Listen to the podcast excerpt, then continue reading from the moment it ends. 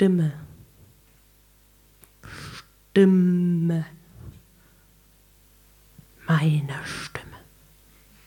Meine Stimme.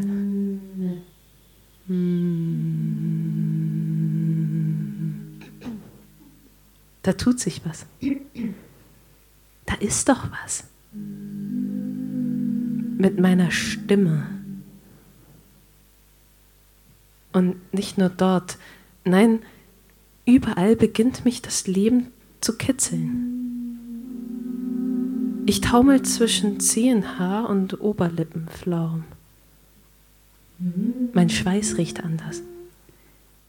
In meinem Bauchnabel sammeln sich Fusseln. Und da, nach zweimal Husten, ist es wieder, das leichte Kratzen zwischen den Vokalen.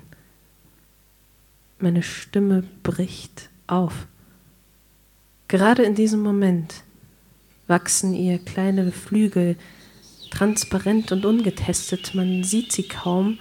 Noch in Eierschale gehüllt, streckt sie sich langsam, ganz verklebt, zwängt sie sich durch die Risse, die sich in den hohen Tönen bilden. Sie streckt ihre Noten aus in neue Akkordgefüge. Es ist ein Drahtseilakt, auf einmal hüpft sie zungenstolpernd durch den Tonleiterwald. Und auf einmal ist da eine Lichtung. Staunend bekommt sie Raum, der ihr selber noch neu ist. Ja, gut. Zum Kontextualisieren, mein Körper ist halt gerade in so einer Phase, in der er medizinisch hergerufen nochmal Praktikum im Pubertieren macht.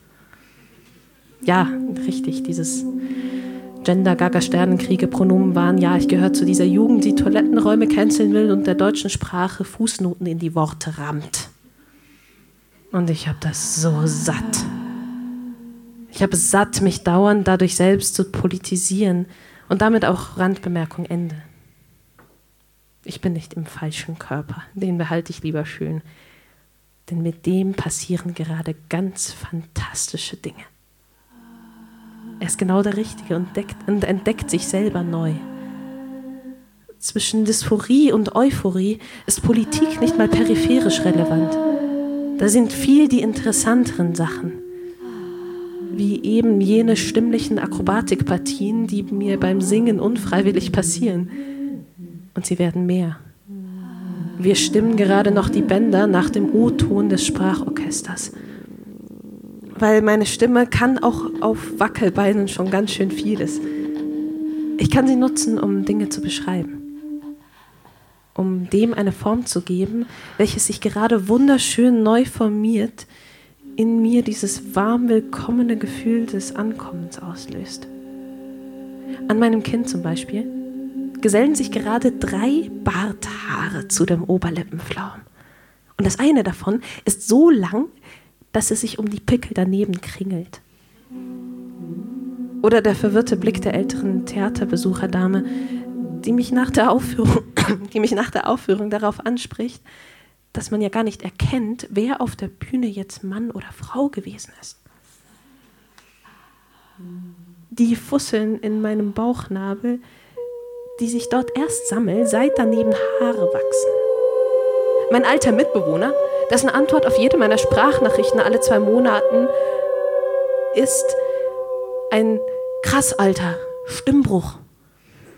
Das, Herr Jungs, hat jemand noch Feuer?